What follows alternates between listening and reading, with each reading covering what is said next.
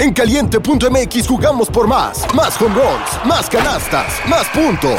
Vive cientos de deportes durante todo el año y los mejores eventos en vivo. Descarga la app, regístrate y obtén mil pesos de regalo. Caliente.mx, jugamos por más. Más diversión. Promoción para nuevos usuarios de GOV de GGSP 40497, solo mayores de edad. Términos y condiciones en caliente.mx.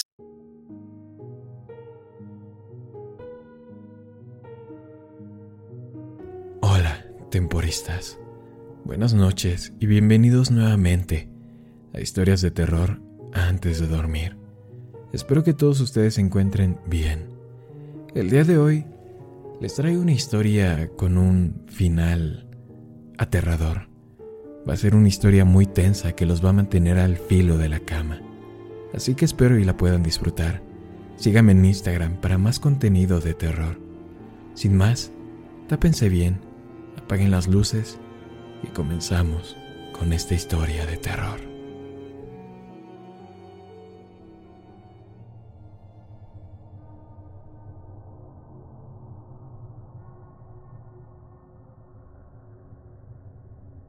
Papá se encerró en su búnker a principios de 2020.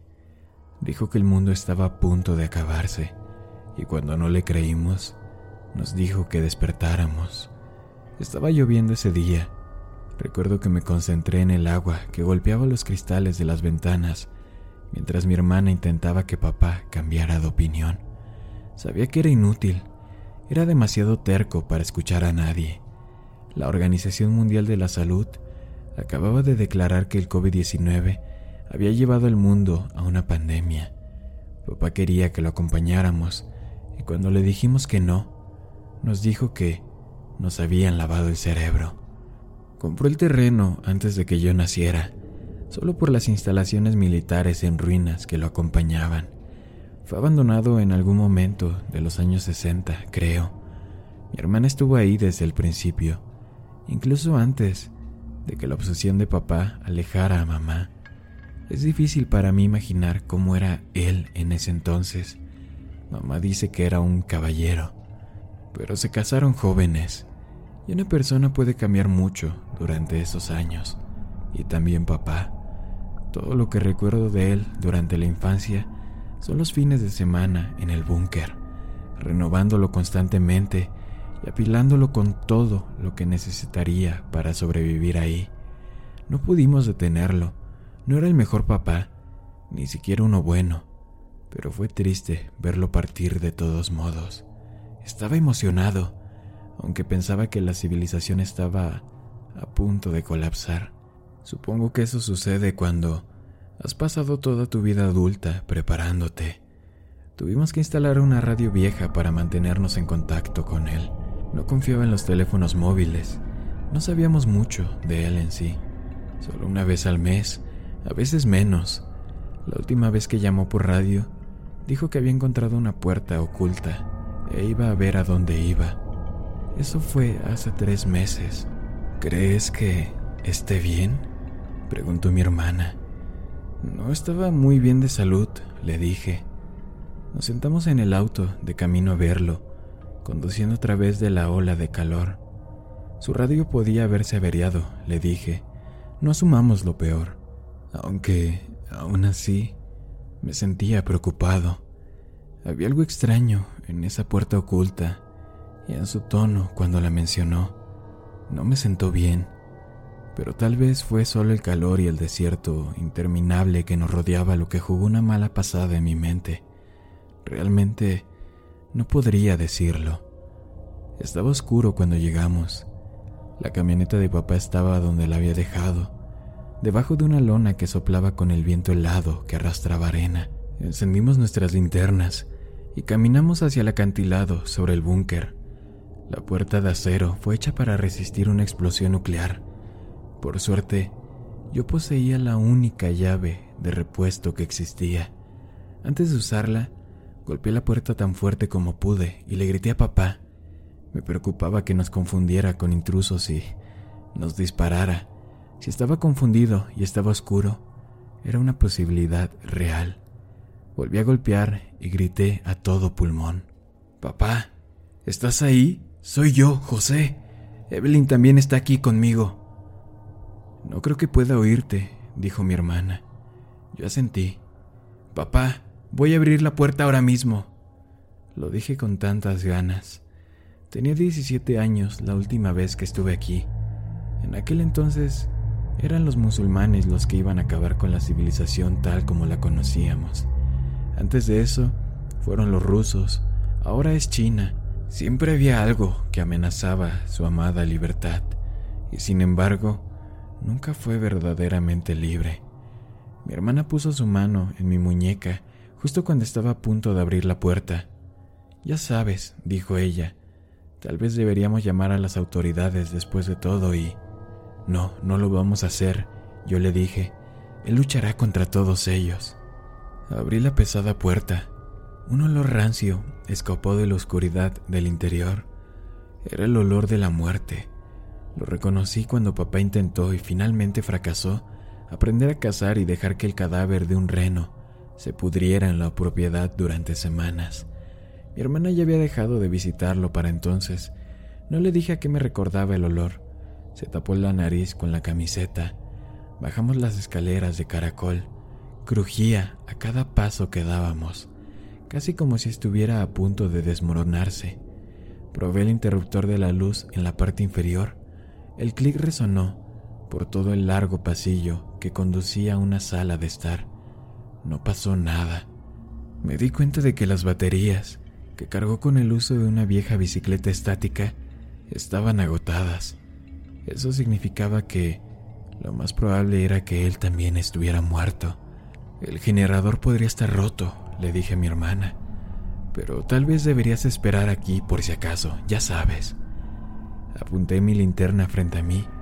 La luz era demasiado débil para alcanzar el final del corredor. En el camino me sentí triste, el tipo de tristeza vacía que sientes después de la muerte de un padre que nunca fue bueno. Pero no me sentí preocupado.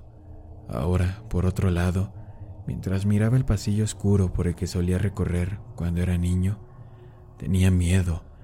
El miedo me recordó cómo solían comenzar los terrores nocturnos de mi infancia.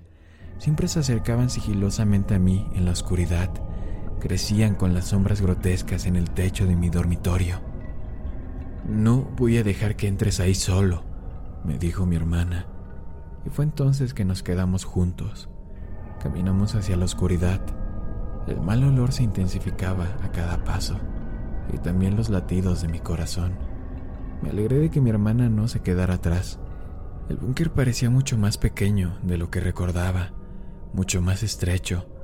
La simetría entre mis recuerdos y la realidad hacía que todo se sintiera extraño, como si el búnker fuera simplemente un modelo de lo real. Pero no fue así acababa de crecer. La bandera confederada nos recibió al final del pasillo. Colgaba de la pared de hormigón. Parecía pálido en el punto caliente de la linterna, casi como un fantasma, y, por supuesto, en muchos sentidos lo era.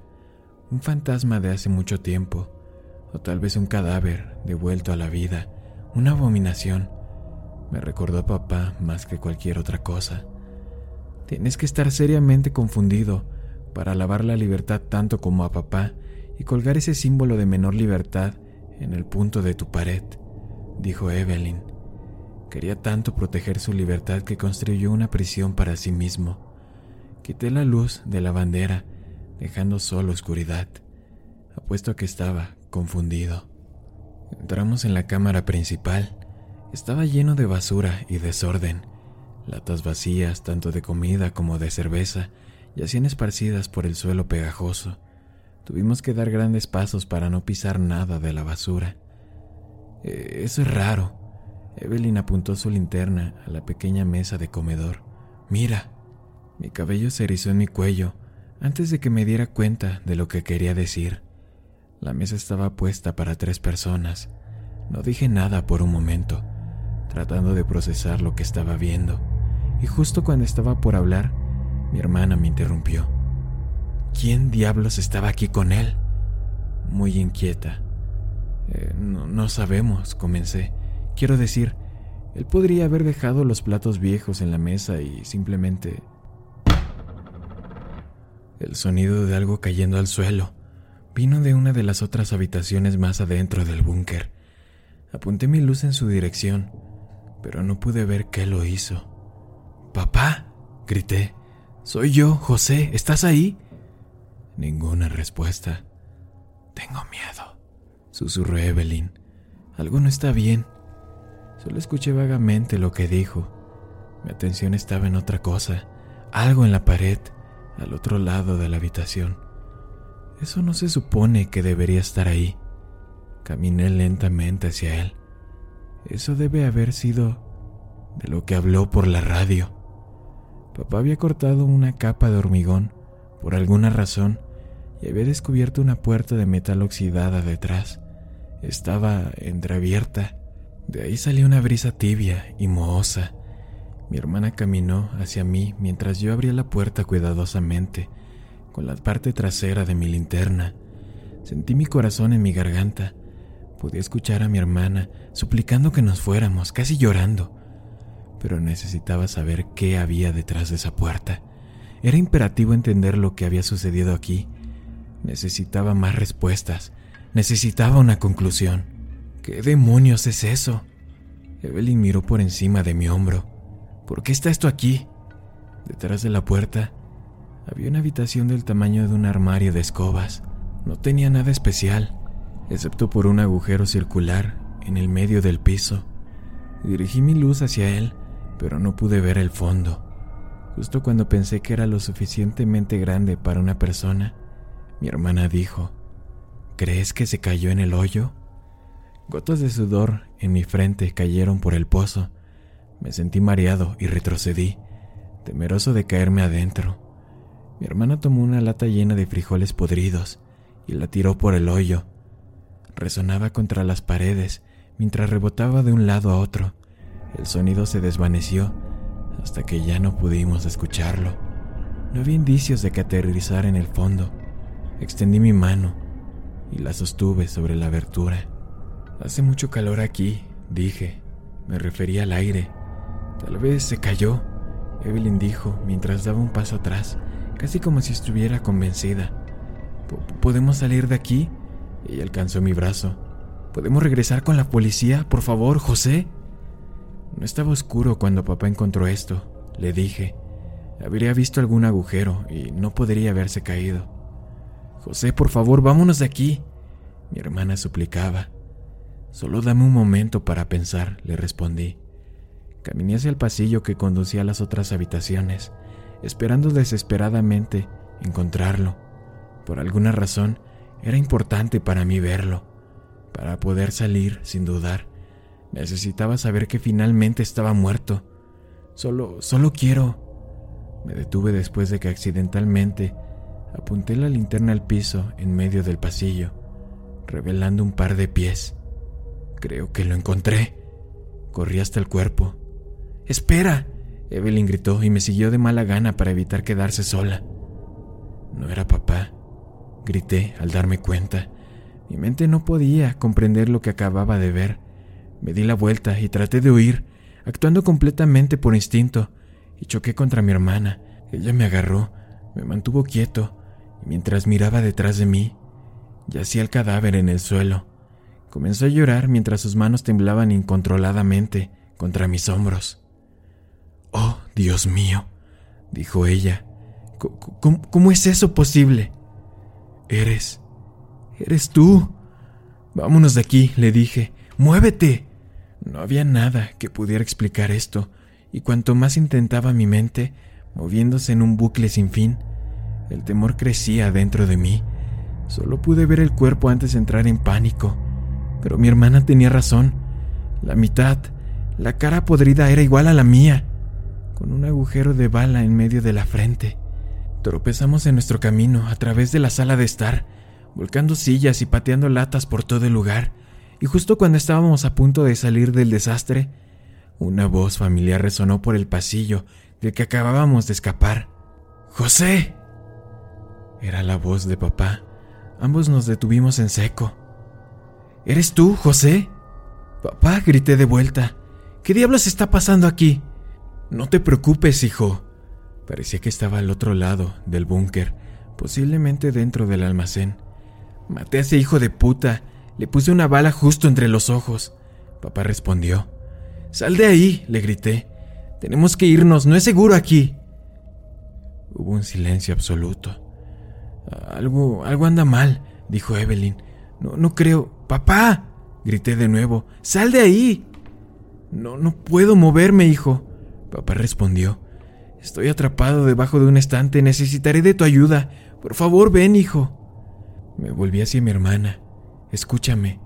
Vete de aquí. Sacaré a este viejo bastardo de ahí y estaremos justo detrás de ti en un momento, ¿de acuerdo? No, no, no, no. Piénsalo, José. Rogó Evelyn. ¿Crees que he estado atrapado debajo de un estante por... Debí haberla escuchado, pero incluso después de lo que acabábamos de ver, simplemente no me atreví a considerar algo tan extravagante como lo que sugería mi hermana. Simplemente era demasiado inverosímil, demasiado increíble para penetrar todas mis capas de presunciones sobre la realidad. No podía ser, simplemente no podía. Por lo tanto, corrí de regreso al pasillo, gritándole a mi hermana que volviera a la superficie y nos esperara ahí. Ya voy, papá, grité. Solo disminuí la velocidad para pasar con cuidado sobre el cadáver que llevaba mi rostro. Tal vez, pensé, era solo una coincidencia, un ladrón que casualmente se parecía a mí. Después de todo, la cara había comenzado a pudrirse. Obviamente no era yo. Me sentí estúpido y casi me convencí de que solo era mi miedo infantil a que la oscuridad volviera a la vida aquí abajo. Y luego, justo cuando estaba a punto de pasar por el pequeño inodoro de compostaje que se encontraba dentro de una pequeña habitación al final del pasillo, me detuve. Los escalofríos se extendieron por todo mi cuerpo, paralizándome. Papá estaba sentado en el inodoro. Su arma todavía colgaba de su dedo del gatillo y su cerebro estaba esparcido por la pared detrás de él. Tenía su diario en su regazo, cubierto de sangre. José, ven aquí, ayúdame. Papá gritó desde la oscuridad. Estaba congelado en mi lugar tanto por el miedo como por la confusión, incapaz de tomar ninguna decisión. Vamos, José, papá seguía gritando. Necesito tu ayuda, hijo, ven. Mi mente estaba corriendo. No había manera de saber quién era quién. Cuando escuché la voz de papá gritando por ayuda mientras observaba su cadáver, nada más que terror absoluto revivió dentro de mí. Lentamente alcancé el diario en el regazo de papá con la esperanza de que arrojara algo de luz sobre la situación. Estaba a punto de abrirlo cuando mi hermana gritó. Regresé corriendo, esta vez saltando sobre el cuerpo de, de mí mismo, y la encontré mirando algo en la esquina de la cámara principal. Te lo dije, te lo dije, te lo había dicho mil veces. ¿Estás bien? ¿Qué pasó? le pregunté. Mira, mira ahí, esa... esa soy yo, dijo mientras lloraba. Arrastrado en la esquina, estaba su cuerpo desnudo y muerto. Su cabeza había sido torcida de tal manera que el cuello se había roto. No, no, no, no, no. Algo realmente malo está pasando aquí, dije. Papá se pegó un tiro en la cabeza hace mucho tiempo, por lo que parece, y aún así sigue gritando pidiendo ayuda. Vámonos de aquí. Volvamos al coche ahora. Nos alejamos del búnker lo más rápido que pudimos dejando lo que fuera que aún estuviera vivo, ahí abajo, gritando por ayuda. Mi hermana insistió en quedarse en mi cama unos días. No me importaba tenerla cerca. Compartimos una experiencia con la que nadie más podía identificarse y nos necesitábamos mutuamente para superar ese estúpido trauma. Me tomó un día reunir el coraje suficiente para abrir el diario de papá Comenzó con sus habituales teorías de conspiración trastornadas. Pasé de ellas, pero al final solo había hecho notas breves. Nota 1. Encontré una puerta oculta, pozo profundo, posiblemente los restos de algún viejo proyecto negro. Nota 2. Evelyn y José me despertaron. Una visita sorpresa. No los escuché entrar, qué extraño. Cené con ellos, pero algo parece estar mal. Nota número 3. No son ellos. Intentaron hacerme ilegible. Dios me ayude, no son ellos.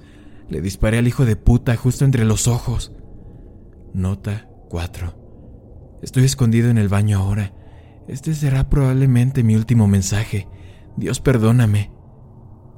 Maldita sea.